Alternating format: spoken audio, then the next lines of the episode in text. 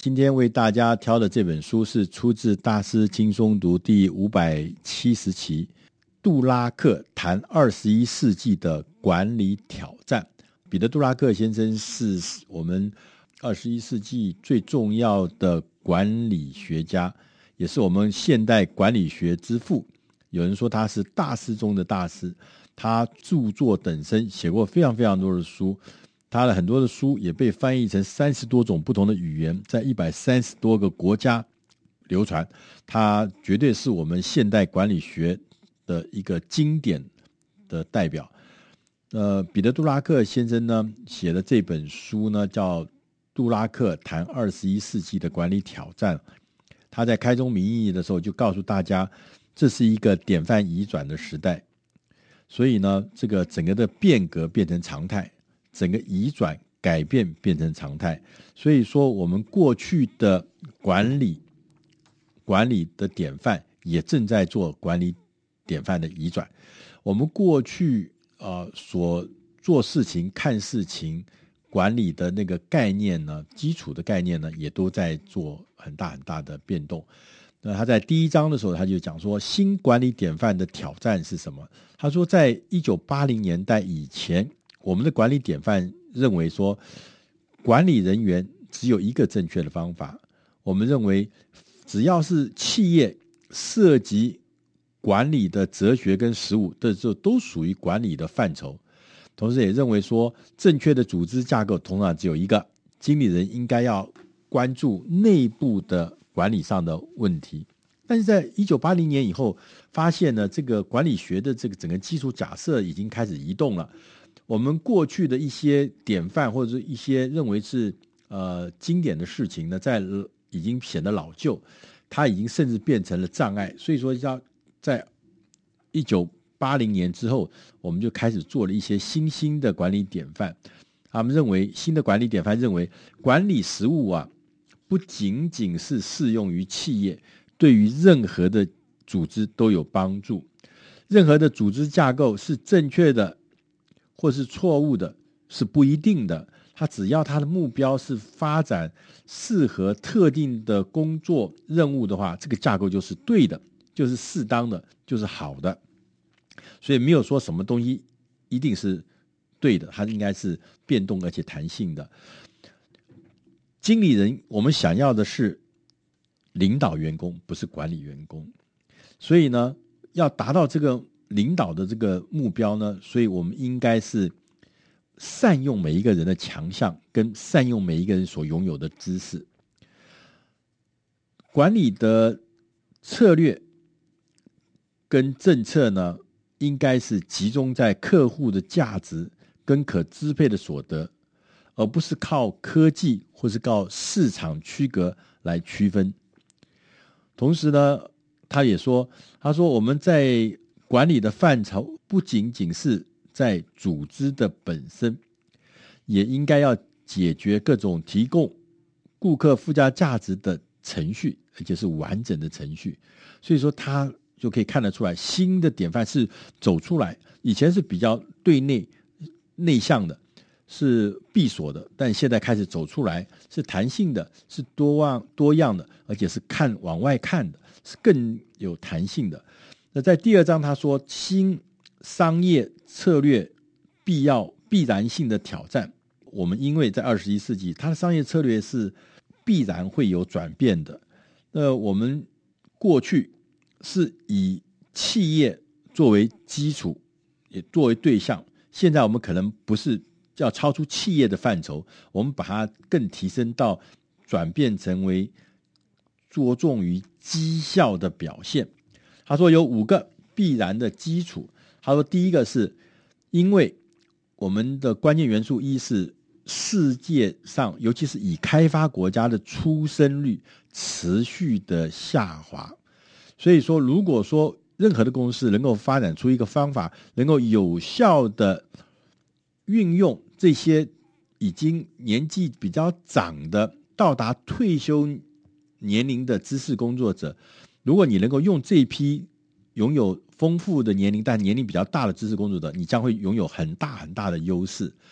那第二个关键原则是说，可支配的所得分配会出现巨大的变化。呃，也就是说，意思就是说，我们过去比较注重的是市场占有率，但是现在呢，我们的组织应该是要来分析我们在卖出东西或卖出服务的时候，可支配所得的比例比较重要。这个比例可支配所得是增加还是减少，这才是你要在意的。它比市占率还要重要。第三个关键原则是，优异的绩效将会有新的定义。以前我们优。所谓的什么叫优异呢？什么叫优异的绩效？是赚更多的钱吗？业绩更大吗？他说，也许未来不一定，可能长期的安定会比那个短期的什么呃业绩好一点，说不定还更重要。说不定这个员工的呃福利、薪水高跟低，可能还比不上长期的安定。所以说，可能什么叫做优异的绩效，这会呈现新的定义。那第四个关键原则呢，是全球的竞争力将成为关键的议题。他说，我们过去呢，呃，都是以相对的绩效，我比我竞争者好，比谁好，比国内的其他的同业怎么样？他说来作为评鉴嘛。他说现在可能不是。彼得·拉克认为，我们必须要以全世界为范围，全世界的同业。来互相比较，全世界的领导厂商来比较。他说，所有的全球竞争力，不是说你只是去想想它，不只是一个思考的理想目标，而是要一个一定达成的目标，就是全球竞争力。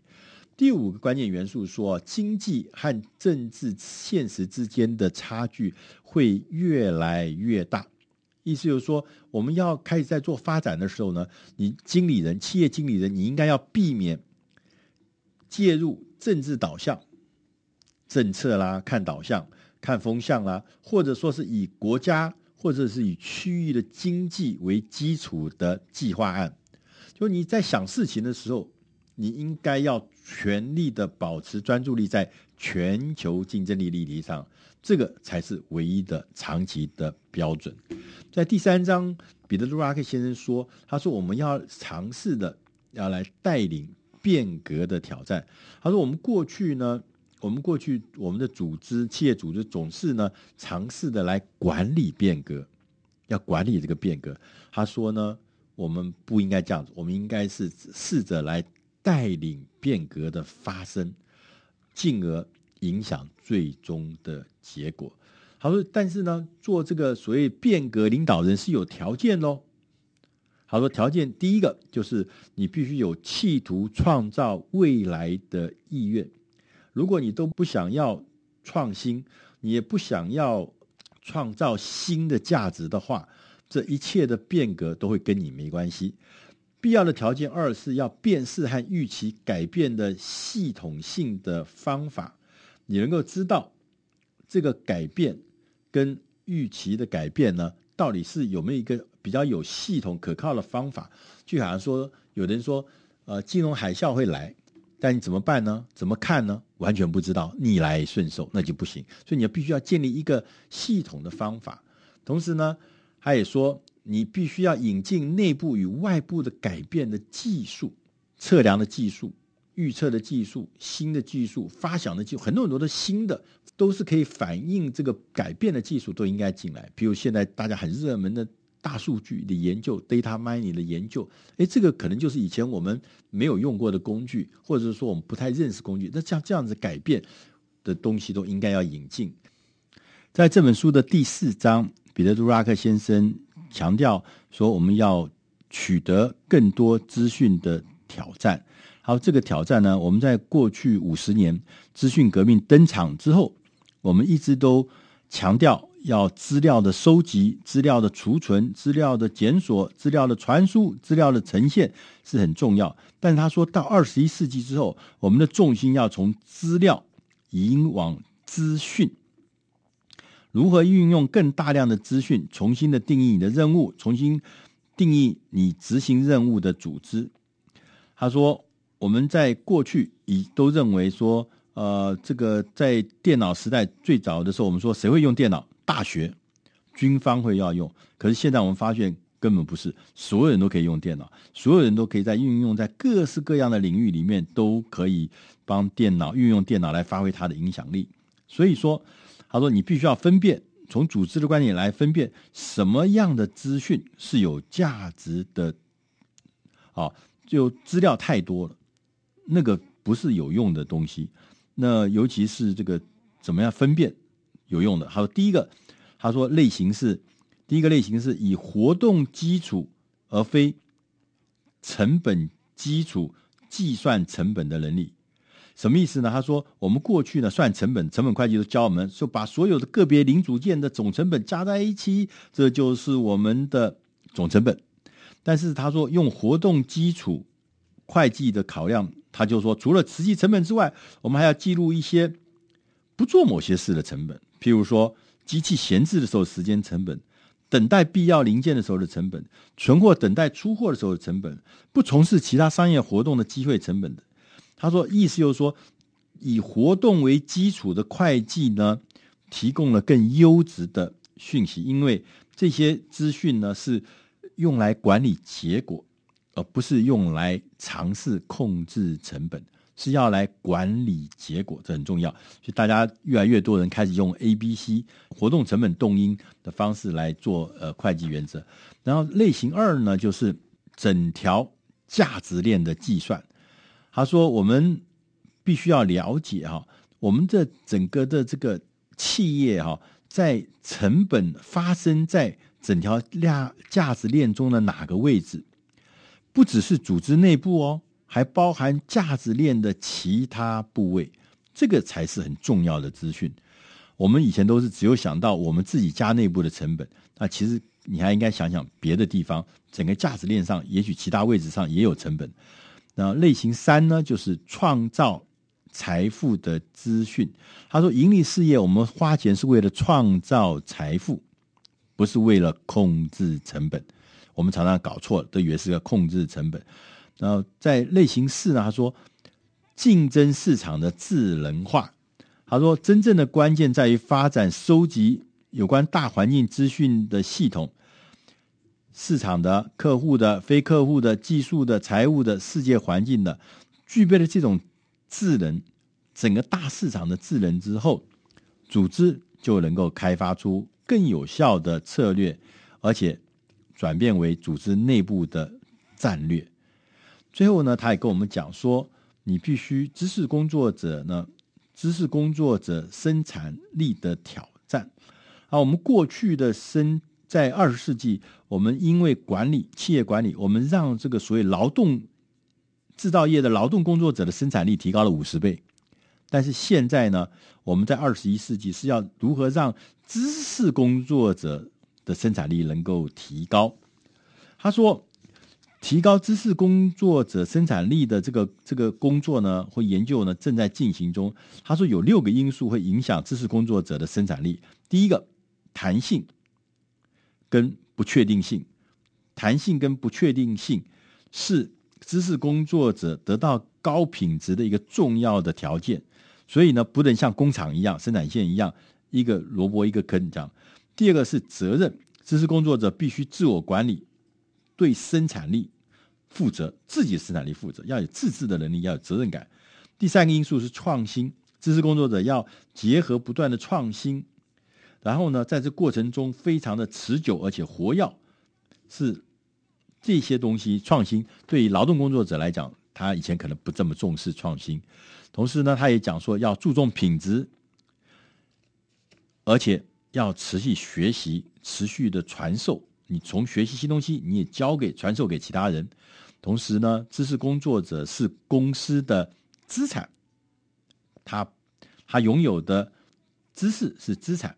他拥有的知识不是成本，所以不要搞错了。